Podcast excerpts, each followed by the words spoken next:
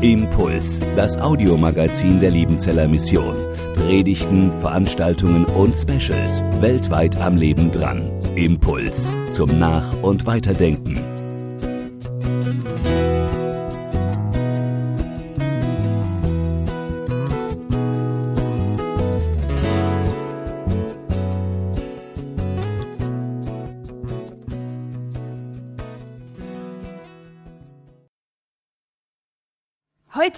Haben wir Sebastian Stadthaus hier. Wir kennen uns tatsächlich schon sehr lange, nämlich als du hier studiert hast. Das war zwei, Das war 2003 bis 2008. ja. Und ähm, mein Mann, der war ja eins über dir, ne, im Jahrgang. Der Dave, ja. Und wir haben uns dann mal zusammengesetzt und haben gedacht, okay, wie würden wir gemeinsam ein Stadti so beschreiben? Und da sind so Stichworte rausgekommen wie gesellig, ja, innovativ, unkonventionell. Dann hat äh, Dave noch gesagt, wenn du in einen Raum kommst, hast du sofort den Überblick und checkst, was abgeht. Okay, hat jetzt jemand Angst? Keiner. Und ähm, ja, du bist sehr, sehr informiert. Also ich bin echt, manchmal habe ich so gedacht, hä, wo weiß der das nur her? Ja, ich habe zwei Kinder und eine gute Frau, die äh, mich informieren Ja, und, über das Wichtigste und Unwichtige im Leben. und du bist in der DDR aufgewachsen, habe ich Ja. gehört. Genau, ich war nie Stasi-Mitarbeiter. Das habe ich ja nicht gesagt, das habe ich nicht gesagt. Ja, äh, in der wunderschönen Lutherstadt Wittenberg. genau. Ihr wart als Familie sogar Christen, ne? Immer noch sogar. Man höre und staune, genau. Äh, musstest du eigentlich auf irgendwas verzichten? Man hat ja da immer wieder so gehört, dass Auf jeden Fall Christen auf Bananen. Da gab es nur alle zwölf Wochen Aber das drei Stück für die ganze Straße. nicht nur, weil du Christ warst, Nicht oder? nur, weil ich Christ war, genau. Also verzichten, weil ich Christ war, ähm, im Nachhinein nur positiv, glaube ich, Hm. äh, weil ich musste in der Schule nicht wirklich aufpassen, ähm, weil ich durfte nie studieren. Ja? Es hieß ja, wenn du Christ bist, darfst du nicht studieren, musst einfach nur eine Ausbildung machen. Das war machbar. Hätte ich studieren müssen, hätte ich viel mehr lernen müssen. Von daher konnte ich mich auf diesem Argument ausruhen. So viel lernen muss ich gar nicht. Zum Leid meiner Eltern. Tja. Ja, die intrinsische Motivation würden Richtig, Pädagogen genau. jetzt sagen, äh, die war dann nicht ganz so hoch. Gerade haben wir den Bibeltext, den du als Herzwort hier mitgebracht hast, gehört und das Kopfkino ein bisschen gesehen, was sich der junge Mann vielleicht gedacht hat, oh, ich ende hier als Penner. Ähm, ah, Obdachloser, darf man Penner sagen? Egal. Auf jeden Fall. Ja. Und ich glaube, du musstest jetzt für Gott noch nie deinen ganzen Besitz hergeben. Aber vor dem Nichts oder vor dem Aus, da standst du sehr wohl schon, ne? Äh, sonst wäre ich, glaube ich, auch nicht hier. Also so ein bisschen was aufgeben musste ich tatsächlich. Ähm, das war 2003, im Juni, 23. Juni. Das ist so wie, als wäre es gestern gewesen, ein Datum, was sich bei mir im Hirn eingebrannt hat. Äh, ich war eigentlich Klempner von Beruf, also habe wirklich auch eine praktische Ausbildung mal gemacht, Klempner von Beruf, habe dann meinen Zivildienst in der Hohen Rhön, in den Gästehäusern dort in dem Freizeitheim gemacht, war dann, äh, nach, bin nach Karlsruhe gezogen und hatte dann an dem jenen Morgen, ja, äh, die Einladung von meinem Chef, ich soll da mal um 18.30 Uhr vorbeikommen. Und wer das kennt, 18.30 Uhr lädt der Chef ein, das ist meistens nichts Gutes, äh, so auch bei mir. Er hat mir dann die Kündigung in die Hand gedrückt, relativ kurz und schmerzlos. Im Sommer keine Aufträge mehr, äh, musste mich leider entlassen. Dann fahre ich nach Hause mit meinem Fahrrad, gut gelaunt, weil ich wusste, übermorgen kommt meine Freundin, hatte eine Freundin in Brasilien, äh, habe ja viel Zeit für sie. Öffne meinen Briefkasten, da liegt der, äh, die Kündigung meines Vermieters drin, der mich zum 1.9 äh, auf die Straße gesetzt hat. Und immer noch gut gelaunt laufe ich meine Treppe hoch, nehme mein Essen links, haben ja meine Vermieter immer gekocht, gekocht, geputzt, das waren richtig Voll gute gut. Vermieter, mega. Ähm, lauf hoch, nimm den Telefonhörer in die Hand, ruf meine Freundin in Brasilien an, sag ihr noch so ein paar Sachen, die sie mir mitbringen soll, die es halt in Deutschland nicht so gibt. Und äh, da sagt sie mir nur ganz kurz mit ganz wenigen Worten, ich war gerade beim Flughafen und habe den Flug nach Deutschland storniert. Ich kann mir eine Beziehung mit dir nicht mehr vorstellen. Mittlerweile war es 18.55 Uhr, also innerhalb von 25 Minuten, so deinen ganzen Besitz. Ich hatte immer noch meinen Schreibtisch und mein Bett, aber so mein Leben, was ich mir eigentlich bis dato so vorgestellt hatte, das war mit einem Schlag dahin. Das ist echt krass. Also ich, ich kann mir das gar nicht vorstellen. Wie geht's einem da? Also wie hast Ah, du wunderbar. dir das? wie hast du dir das irgendwie erklärt? Ich meine, eigentlich, weißt du, da sagt man ja, ja, ich lebe als Christ, Gott ist bei mir und so, und dann passieren auf einmal so Bam, Bam, Bam, nimmt dir alles genommen. Hast du irgendwas falsch gemacht oder? Ja, das habe ich mich auch lang gefragt, und ich muss sagen, rückblickend auf diesen 23. Juni, ich hatte eine unglaubliche Gottesbeziehung, immer noch. Aber damals war sie so intensiv wie, ich würde sagen, danach nie wieder. Hm, ganz schwierige Aussage hier vor allen Dingen. Äh, aber so, ich sitze auf meiner Dachterrasse morgens mit meiner Tasse Kaffee, lese äh, die Bibel, mache meine stille Zeit, danke Gott für all das, was ich habe mhm. und begebe mich dann auf mein Fahrrad in die Firma und dann beginnt so dieser dieser Schlag. Also ich würde sagen, ich hatte schon eine gute Gottesbeziehung, habe mich eingesetzt bei uns im EC in Wilferding, war da aktiv und hat eine Jugendevangelisationswoche geplant, also voll drin und dann wie aus dem Nichts aus die Maus. Krass. Jetzt ähm, ist trotzdem was aus dir geworden. Du hast äh, tatsächlich Theologie studiert. Ah ja, auf der Bauern- und Prophetenschule damals noch. Ja, da können, glaube ich, die Leute nicht zu viel anfangen, aber egal. Also so äh, nicht so international, ja. Sonst wäre ich auch, glaube ich, nie dahin gekommen. Das ist auch eine spannende Frage. Wäre ich dann überhaupt hierher gekommen, ohne richtig äh, Abitur und so? Bin ich sehr dankbar, dass es noch vor meiner also Zeit, also in meiner Zeit möglich war. Ich glaube einfach, Gott weiß das Timing. Mega. Das ja. Richtige. Und ich meine, mittlerweile bist du seit elf Jahren Leiter ne, ähm, von Dobel, also dem EC Freizeit- und Schulungszentrum Dobel. Als Leiter hat man, glaube ich, ein bisschen auch mehr zu tun. Bei euch kommen wahnsinnig viele Kindergruppen, Jugendgruppen, hm. Erwachsene, alle möglichen Gemeinden. Es geht immer was. Ihr habt Mitarbeiter. Was ist denn deine Aufgabe und inwieweit hat dir das, der Weg dahin, also zum Beispiel Klempner sein oder auch hier studieren, was geholfen? Ähm, also was meine Aufgabe ist, diese Frage stelle ich auch nach einem Jahr unsere FSJler immer. Wir haben FSJler bei uns im Team und es ist erschreckend, wie wenig sie wissen. Ah, Kaffee trinkt er, ja. Und Schlüssel gibt er auch aus, habe ich im Film gesehen, habe ich eigentlich noch nie gemacht. Die stecken bei uns in den Türen. Ähm, ansonsten sind meine Aufgaben, äh, allerwichtigste Aufgabe, mein Team zusammenhalten, Team zusammenstellen. Das ist auch mein größter Schwerpunkt, denn wenn Team funktioniert, funktioniert das auch mit den Gästen eigentlich ganz gut. Ja, deswegen ist so Gäste auch das ist mein, da schlägt mein Herz auch für, für unsere Gäste. Und dann gehört noch sowas wie administrative Aufgaben, auch Finanzen, sowas. Das ist auch so der dritte Schwerpunkt. Aber was das alles so mit meiner Geschichte zu tun hat, frage ich natürlich mich auch immer wieder. 2008 absolviert, habe beim Klaus Efeu im, in Wassertröding mein Praktikum 2007 gemacht, wo ich so Gemeindearbeit kennengelernt habe, Jugendarbeit vor allen Dingen, EC-Arbeit kennengelernt habe und ich mir immer gut vorstellen konnte, im EC zu arbeiten, in welcher Funktion auch immer, das sei mal dahingestellt. Und dann ging es für mich erstmal nach Altensteig, nach Wart in die Jugendarbeit, habe dort zwei Jahre arbeiten dürfen mhm.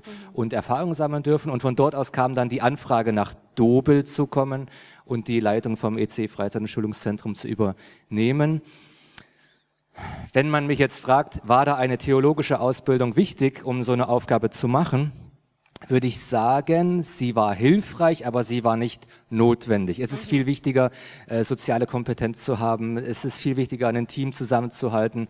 Es ist viel wichtiger, den Gästen auch was rüberzubringen. Aber es ist vor allen Dingen auch wichtig, ähm, Gottes Wort weiterzugeben. Und diese Aufgabe besteht weiterhin. Wir haben viele, viele Schulklassen, wir haben viele, viele Unternehmen, die bei uns aus und eingehen. Und denen was mitzugeben äh, von dieser äh, Liebe Gottes, äh, da war das natürlich auch hier so praktische Tools ganz wichtig. Aber ich habe noch nie aus der hebräischen Bibel vorgelesen und auch nie aus Nein. der griechischen, auch nicht das Alphabet gesungen und so. Von daher ähm, bisher nicht. Also da möchte ich jetzt doch noch mal ein bisschen drauf eingehen.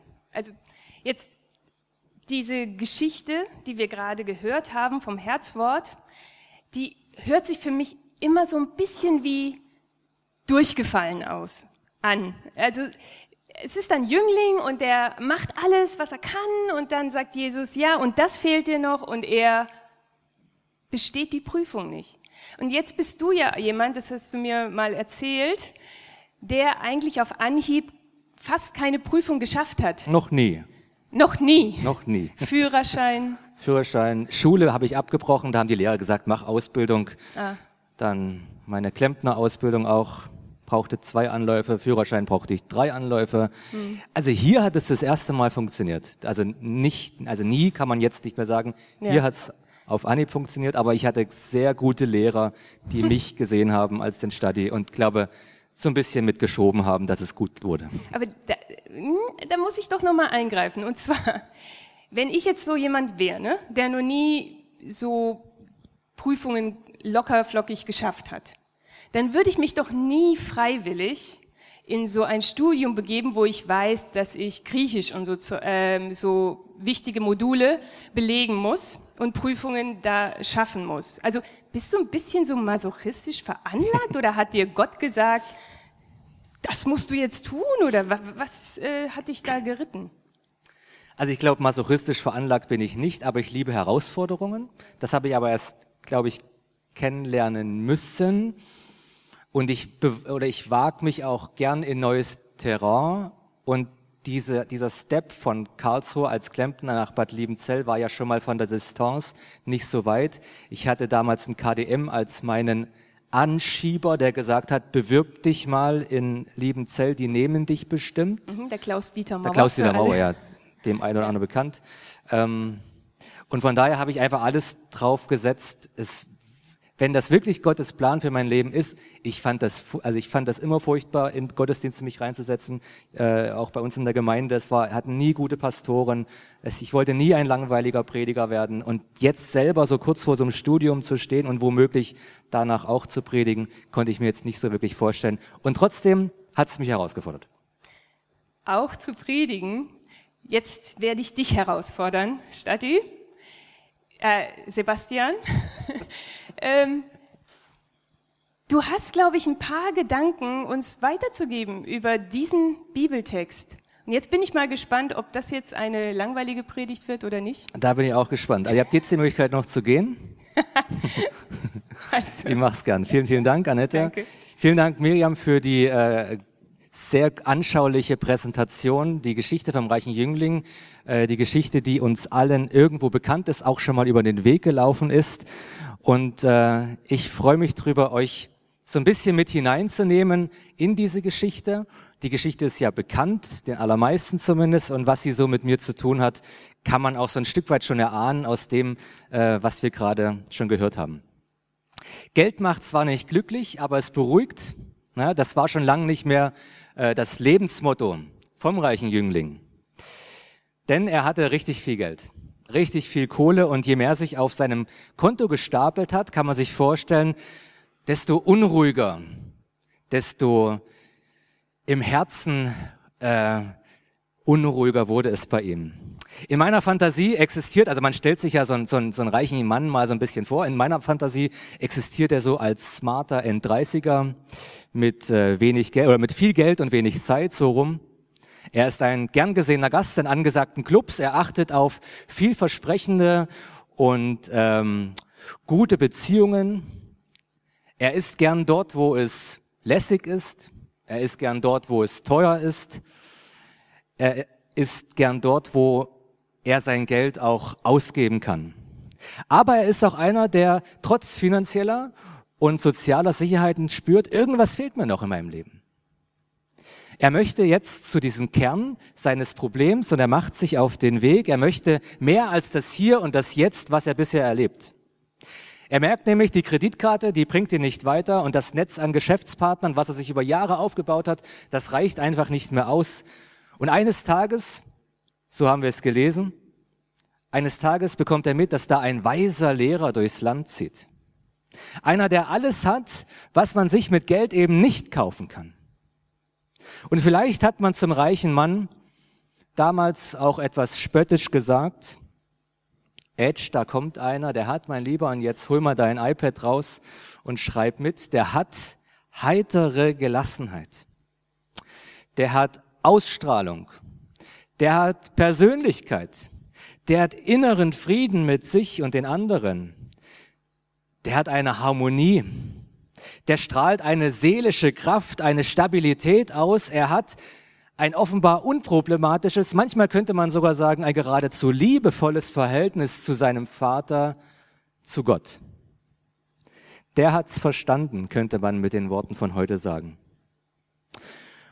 Und das lässt sich der junge Mann nicht zweimal sagen und er macht sich auf den Weg zu Jesus. Wie krass mag das aussehen?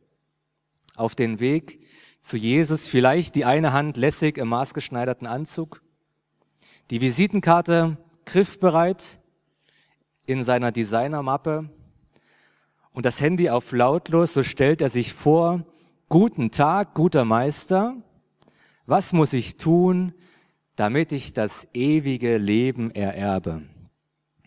Guten Tag, guter Meister, was muss ich tun, damit ich das ewige Leben ererbe? Ich frage dich heute Morgen, ich frage Sie heute Morgen, habt ihr euch solche eine Frage schon mal gestellt? Hast du dir diese Frage schon mal gestellt? Was muss ich eigentlich tun, um in den Himmel zu kommen? Und mit dieser Frage trifft der reiche Jüngling den Kern seines Problems. Er eiert nicht irgendwie rum, redet noch über Fußball von gestern Abend. Er stellt so directly die Frage nach dem Himmel. Und was antwortet Jesus? Jesus verrückt erstmal den Fokus und er antwortet und sagt, was nennst du mich gut? Niemand ist gut, niemand als Gott allein. Und das sitzt bei ihm, maßgeschneidert. Und noch ehe unser armer Reicher kapiert, was hier abgeht, sagt Jesus weiter, halte die Gebote, so wirst du leben. Das soll heißen, erstes Gebot, mein Lieber, kennst du bestimmt. Wie heißt das erste Gebot? Es geht los im ersten Gebot mit, ich bin der Herr, dein Gott, du sollst keine anderen Götter neben mir haben. Denken 99 Prozent aller Christen, die Bibelfüchse unter euch wissen, das Gebot geht noch weiter. 5. Mose 5, Vers 6 wird es genauer erklärt. Ganz vollständig heißt es nämlich, ich bin der Herr, dein Gott, der dich aus Ägypten, aus der Knechtschaft geführt hat. Habe nun keine anderen Götter neben mir. Gleichzeitig bedeutet das also, ich, dein Gesetzgeber, der dir jetzt die Gebote gibt, bin auch gleichzeitig dein Befreier und habe was Großartiges mit dir vor. Ich bin derjenige, der dich aus der Knechtschaft, aus dem Wasser, in dem du bis zum Hals gestanden bist, herausgezogen hast. Und ich, dein Befreier, gebe dir jetzt mit den zehn Geboten die wichtigsten Regeln an die Hand zum Schutz dieser Freiheit. Aber, und jetzt fällt der reiche Jüngling Jesus ins Wort und antwortet, die Gebote, die habe ich doch alle gehalten. Ich bin ein wohlgeratener Sohn einer Schwarzwälder CDU-Wählerfamilie, fahre ein E-Auto, ich schone Ressourcen, und Jesus fällt ihm wieder ins Wort und sagt diesen einen Satz, der wegen seiner Radikalität so berühmt geworden ist. Willst du vollkommen sein? Dann verkauf alles, was du hast und gib es den Armen. Nur so wirst du einen Schatz im Himmel haben und komm und folge mir nach. Hier sitzen jetzt viele Studenten Kurze Frage an euch, rhetorisch. Wer hat bei euch seine Berufung genauso erlebt? Wer hat auch alles verkauft, den Armen gegeben und ist dann hier auf den Missionsberg gezogen? Vermutlich die allerwenigsten. Und wer hätte es cool gefunden, das so zu machen? Vermutlich nicht viel mehr. So unverantwortlich kann man doch nicht sein, oder? Wenn ich das täte, dann säße ich ja selber morgen mit Mundharmonika und Pappschachtel auf dem Warmluftschacht vor Galeria Kaufhof. Nein, nein, mein lieber Jesus, so krass kannst du nicht sein. Nicht mit mir. Ich habe lange selbst über dieser Frage gegrübelt, was sie für mich bedeutet. Und irgendwann festgestellt, Stati, Sammle Schätze im Himmel und investiere Vertrauen. Verschenke Nächstenliebe, investiere Kraft und Geld in Menschen, die es dir vielleicht nicht gleich mit Gewinn zurückgeben können und schau nicht immer danach, was am Ende bei rauskommt. Im übertragenen Sinne würde Jesus dem reichen Mann sagen, investiere Glaube, Liebe, Hoffnung in den Fonds der neuen Werte und folge mir nach. Und als Jesus das dem reichen Jüngling sagt, da fällt nicht nur ihm die Kinnlade runter, sondern auch denen, die so nebendran gestanden sind. Die waren ja nicht alleine in jenem Setting. Und jetzt hätte ich gern mal dem Kameramann vom Liebenzeller Missions TV über die Schulter geflüstert und gesagt, jetzt bitte nicht mehr auf den reichen Jüngling halten, sondern geh mal mit den Augen des reichen Jünglings den Jüngerkreis entlang, wie die so drauf sind, wie die drauf reagieren. Da steht nämlich der Matthäus ganz links außen, der von seinem römischen Beamtenschreibtisch mit Pensionsberechtigung aufgestanden war, um Jesus nachzufolgen. Oder der Zöllner, der Zachäus, der Mann aus Jericho mit dem Konten auf der Schweizer Bank, der vielfach zurückgegeben hat. Vielleicht noch ein Integrationsprogramm aufgelegt hat für Asylbewerber. Und da muss der reiche Jüngling sagen, Moment mal, diese Jünger, diese Jünger, die mit Jesus schon die ganze Zeit unterwegs gewesen sind, das sind ja gar keine weltfremden Spinner. Aber bevor er den Schritt auf sie zugeht, bevor er sich traut, mit ihnen in Kontakt zu treten, packt ihn sein innerer Schweinehund und wir haben es gerade gelesen, der letzte Vers aus der Präsentation. Er ging traurig davon, denn er hatte viele Güter. Er dreht sich um, er kehrt Jesus den Rücken zu und entfernt sich ganz langsam von ihm. Was für ein Move. Was für ein Moment, den er dort erlebt. Ich kann mir gut vorstellen, dass diese Situation, die Jesus ja live miterlebt hat, Jesus das Herz gebrochen hat, als sich der Mann von ihm entfernt hat. Aber, und das finde ich mega stark, er lässt ihn ziehen. Er rennt ihn nicht einfach irgendwie hinterher und fängt an zu verhandeln und sagt, du hast einen guten Willen gezeigt, der Weg ist das Ziel. Zehn Prozent reichen auch. Nein. Jesus reichen keine zehn Prozent, nicht bei ihm. Er möchte sein ganzes Herz. Ich bin hier in dieser Geschichte hin und her gerissen, liebe einerseits diese herausfordernde Geschichte. Andererseits fürchte ich sie aber auch. Beim Lesen habe ich nämlich immer den Eindruck, hier wird von mir erzählt. Ich bin derjenige, der fragt, täglich fragt, nicht nur 2003 gefragt hat. Und gewiss werde ich heute auch noch die gleiche Antwort bekommen. Und es wird auch von euch erzählt. Von uns allen wird erzählt. Es ist unsere Geschichte, einerseits schön, andererseits traurig und doch immer wieder wahr und real. Es ist wie damals, als sei die Zeit nie stehen geblieben. Es sind die gleichen Themen wie heute. Und auch die Jünger werden jetzt mit einem Mal unruhig und sagen, Moment mal, lieber Jesus, wenn du die Messlatte so unglaublich hoch hängst, wer kann denn dann überhaupt noch gerettet werden? Verkauf alles, was du hast. Wir folgen dir doch auch nach und haben eben nicht alles verkauft.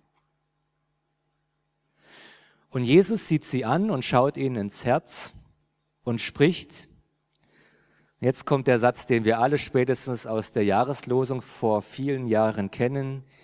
Er geht ein Kamel durch ein Nadelöhr als ein Reicher in den Himmel. Viele setzen an dieser Stelle einen Punkt, aber er geht noch weiter. Er geht ein Kamel durchs Nadelöhr als ein Reicher in den Himmel, aber bei Gott sind alle Dinge möglich. Das heißt, es ist nicht das menschliche Bemühen, sondern es ist allein Gottes Gnade, die Arme und Reiche heil und frei macht. Menschlich ist es unwahrscheinlich, dass wir in neue Werte entdecken und in den Fonds für himmlische Guthaben investieren können. Denn unser Ehrgeiz, unser Geiz, mein Geiz, unser Sicherheitsbedürfnis, mein Sicherheitsbedürfnis Unsere Sucht nach Statussymbolen, meine Sucht nach Statussymbolen, macht's mir schier unmöglich loszulassen. Aber und jetzt fängt Jesus an, den Jüngern das zu erklären. Er sagt, ich habe dem reichen Jüngling nicht gesagt, hör auf zu arbeiten und Geld zu verdienen. Ich habe dem reichen Jüngling einen Weg gezeigt. Ein Weg, wie er aus seiner Sinnkrise wieder herauskommt, wie er nämlich unabhängig werden kann von Kohle und Karriere, von Besitz und Statussymbolen. Und wer anfängt, diesen Schritt zu gehen, der wird merken relativ schnell, das Leben wird gar nicht ärmer, sondern es wird auf eine krasse Art reicher. Ich habe zwar Wohnung verloren, ich habe jetzt eine viel größere Wohnung, habt ihr ja gerade gesehen. Ne?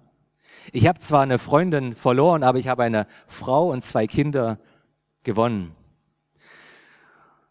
Und ich habe einen Job verloren, aber einen viel tolleren Job gewonnen, der nicht nur Job ist, sondern auch Berufung. Ich komme zum Schluss. Diese Geschichte, die wir gelesen und gehört haben, hat kein Happy End. Das ist eigentlich merkwürdig. Viele Geschichten der Bibel haben ein Happy End, aber diese Geschichte hat kein Happy End. Und ich frage mich immer wieder, wird meine Geschichte mit Jesus ein Happy End haben? Und wer nicht weiß, wozu er auf der Welt ist, was seine Begabungen und seine Berufungen ist, der wird diese Frage immer haben. Was ist der Sinn für dein Hiersein, liebe Studenten, liebe Schwestern, liebe Angestellte, liebe Besucher? Was ist der Grund für euer Hiersein? Was ist der Ziel, das Ziel für euer Leben? Und dann schlage ich zur Brücke zum Leitvers der Liebenzeller Mission, wo es heißt, Gott will, dass allen Menschen geholfen werde und sie zur Erkenntnis der Wahrheit kommen. Gott will, dass allen Menschen geholfen werde und sie zur Erkenntnis der Wahrheit kommen. Amen.